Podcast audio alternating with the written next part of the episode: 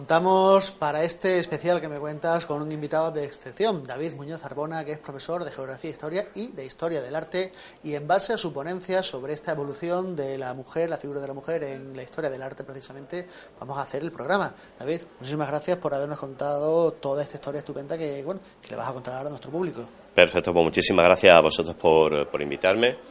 Y bueno, y muchísimas gracias por haber atendido a, bueno, a las diferentes actividades de la Semana Cultural relacionadas con, algo tan importante para, para, la vida y para esencial de, de, nuestra vida, que es, que es la mujer, ¿no? Dentro de la Semana Cultural de la Mujer, bueno, pues en este instituto voy a hacer una intervención, una ponencia sobre la visión de la mujer a través del, del arte, de las artes.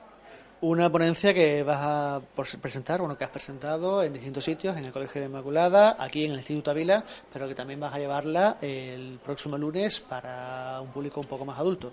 Sí, curiosamente, bueno, yo tengo la, vamos, yo soy profesor de, secundaria, de, de, Geografía, Historia y Arte aquí en mi instituto, pero bueno, soy también profesor tutor del grado de Historia del Arte en la UNED y tengo también la suerte de ser profesor de Historia y Arte en el aula de formación abierta de la Universidad de Granada, aquí en Ceuta, de, del, vamos, perteneciente al vicerrectorado de extensión universitaria. Entonces, bueno, pues debido a que en esto no solo se trata la mujer en sí, sino todo lo que engloba al mundo de la mujer y todo lo que representa de la mujer. Y entonces, bueno, pues a mis alumnos y alumnas de juventud acumulada, como ellos se llaman, y efectivamente es juventud acumulada porque tienen unas ganas, una fuerza eh, tremenda, pues bueno, pues realmente con esta intervención voy a coger varios públicos desde los más chiquititos porque me están invitando compañeras y compañeros de otros colegios. Y bueno, yo en mis horas libres, mis poquitas horas libres por la mañana, porque yo soy docente, me, he escapado, me voy a escapar a otros colegios de primaria para adaptando, por supuesto, los contenidos, ¿no? O la visión a ese público. Hoy lo voy a hacer a, a, los alumnos de grado superior en integración social, de educación infantil y también de igualdad de género, que los tenemos aquí la familia profesional de servicios socioculturales y a la comunidad. También a mis alumnos de cuarto de la ESO, que de hecho estamos, yo trabajo por proyecto, estamos en el proyecto eh, de, la mujer durante esta semana. Le hemos unido con el de la en el de la, un proyecto que hemos hecho de la educación para la paz, ahora damos a la mujer, y mm, doy clase de iconografía y estética en la UNED, voy a darla también a los alumnos de la UNED y por último a los alumnos del aula de formación abierta que son excepcionales. Antes de entrar en la materia en sí, una pregunta que yo tengo cierta curiosidad. Supongo que la respuesta necesitaríamos tomarnos 20 cafés y estar varias horas, pero intentando ser sintéticos, ¿tú crees que la visión en la sociedad de la mujer influye en el arte o es el arte y cómo representa a la mujer el que termina influyendo en esa visión del papel de la mujer en la sociedad? Yo pienso que hay una, una... Hay que analizar primero el espacio y el tiempo. ¿Qué sociedad y en qué momento? No se puede comparar la sociedad de Chad en el siglo XXI y el papel de la mujer en Chad al papel que pudo tener Hipatia de Alejandría ¿no? en el Egipto. O, lo que puede ser una mujer eh, hindú, una mujer eh, judía, o el concepto de Venus de Windlethorpe en la prehistoria. Y el espacio y tiempo es clave. En lo que está claro que la mujer es un elemento esencial no, ya te digo, no solo de la vida y del género humano, sino que el arte siempre ha utilizado a la mujer como elemento de representación de buenas eh, acciones. Por ejemplo, te pongo un ejemplo que a los alumnos les encanta, el lenguaje alegórico. De hecho, esta ponencia, más que Mujeres de la Historia, que yo pienso que es un tema que hay que seguir tratando muchísimo, porque la igualdad entre hombres y mujeres está en la visibilización, ¿no?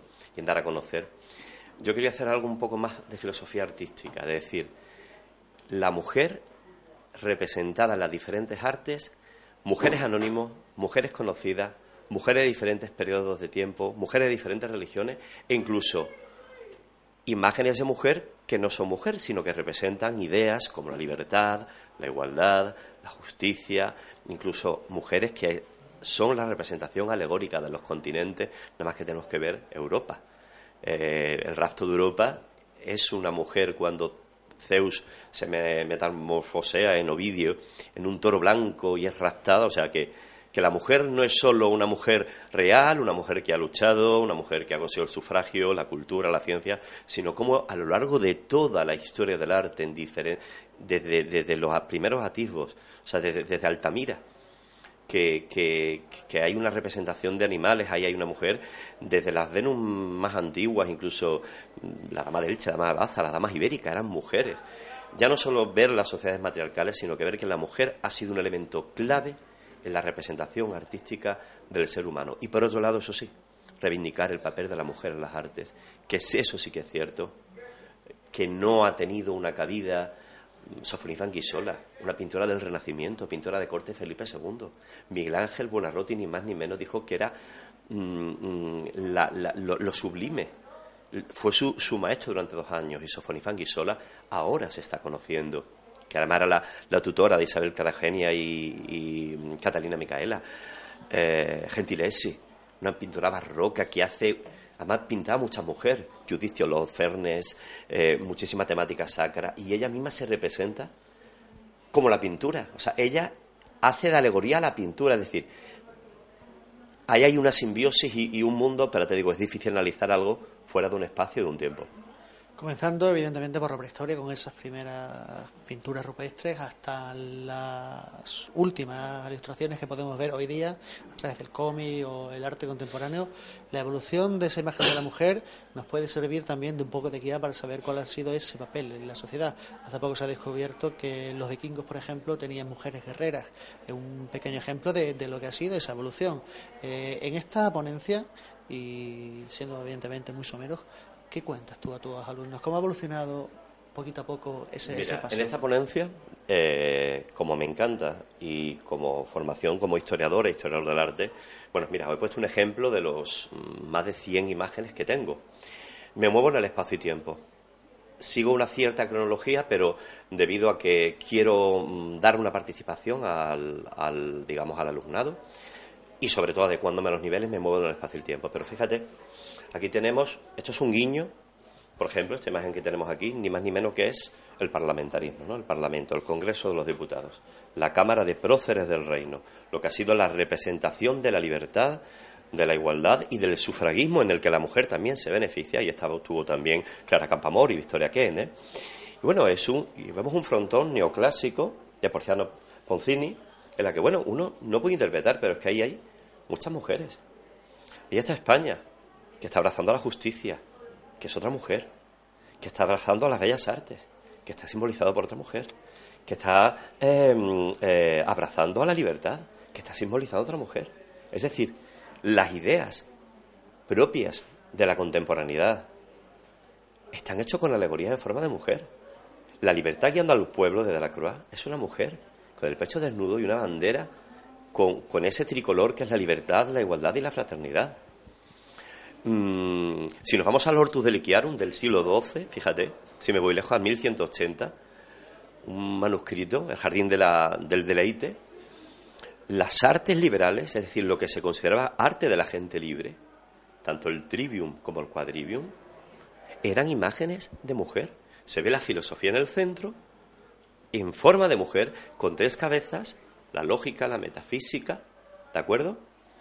Eh, con formas de mujer y después vemos un círculo en el que está la música, una mujer con un arpa, la dialéctica, una mujer con, una cabeza como de, de, animal, como defendiendo en el diálogo, la retórica, la astronomía, la música.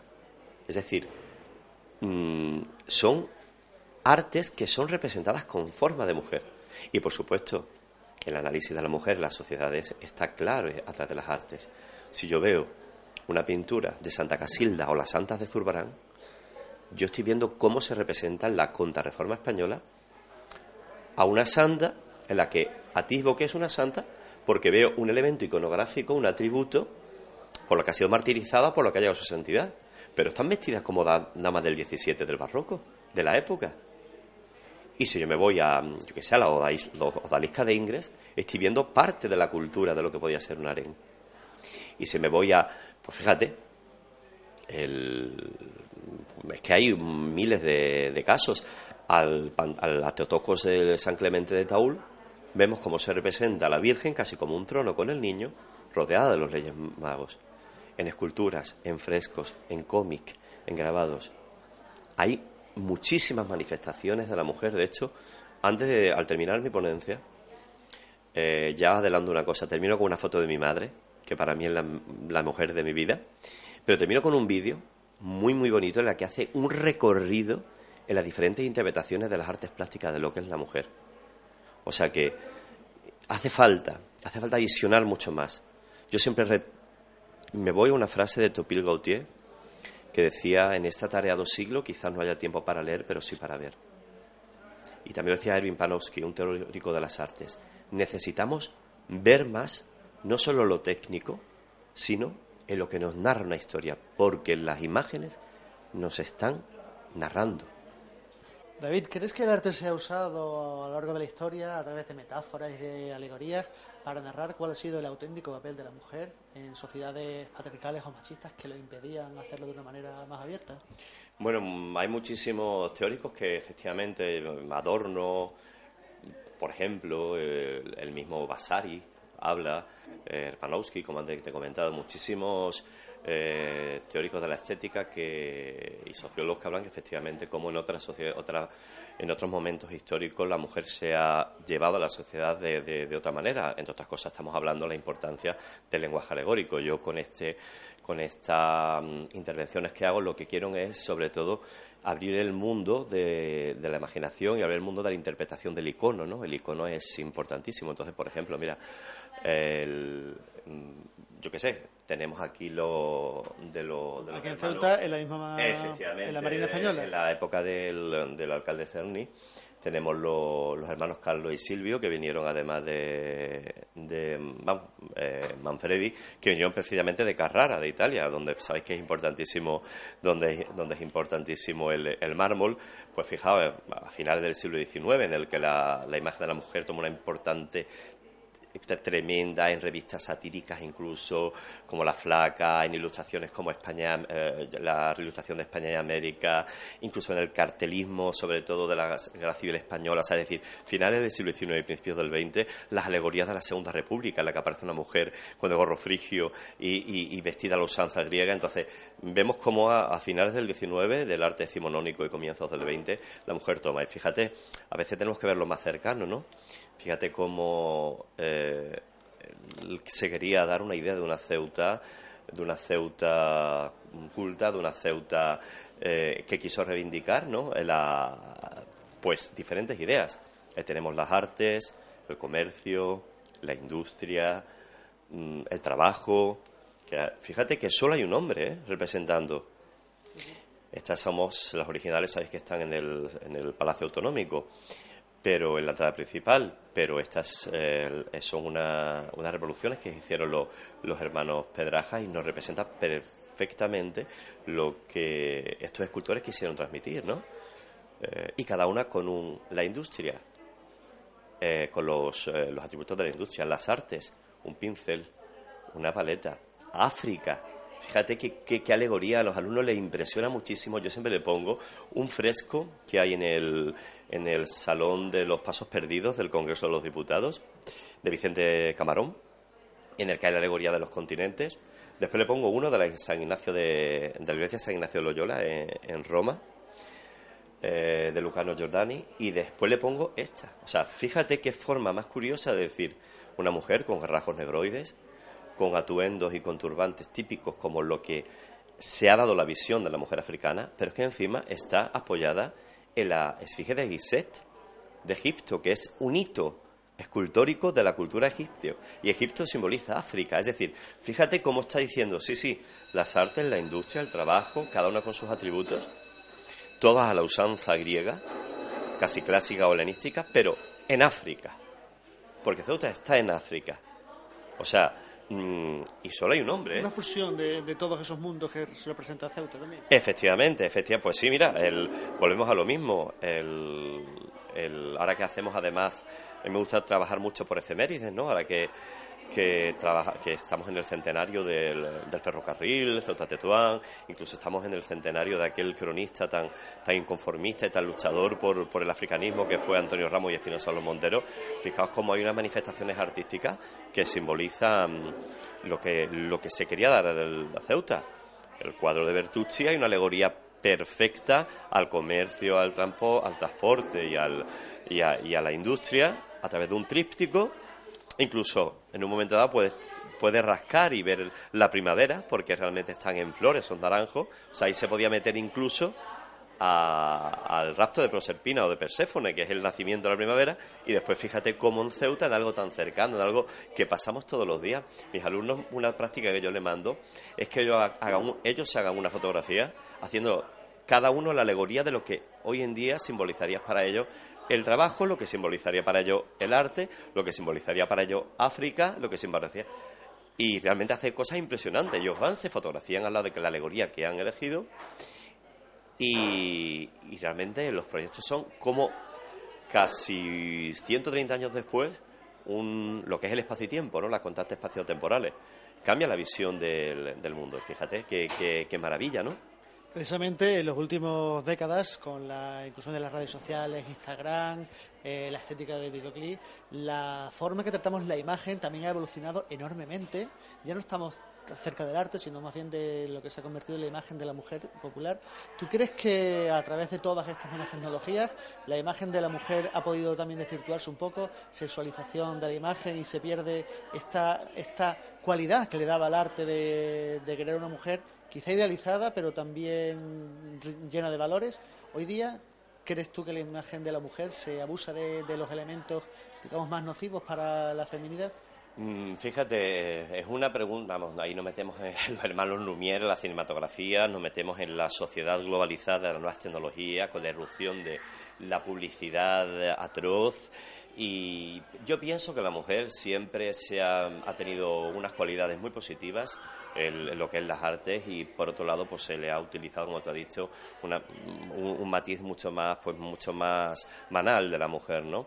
De todas maneras, un desnudo de una mujer, fíjate, en el siglo XVI, en el siglo XV, o incluso de un hombre, eh, imagínate, el, David de Miguel Ángel, es un, es un rey hebreo, de rey de Israel, de religión judía, que Miguel Ángel en el siglo XVI lo esculpe desnudo o, una mujer, por ejemplo, María de Magdalena de Tiziano, aparece casi como una dama griega con, un pelo rizado y, tapando sus senos con el pelo.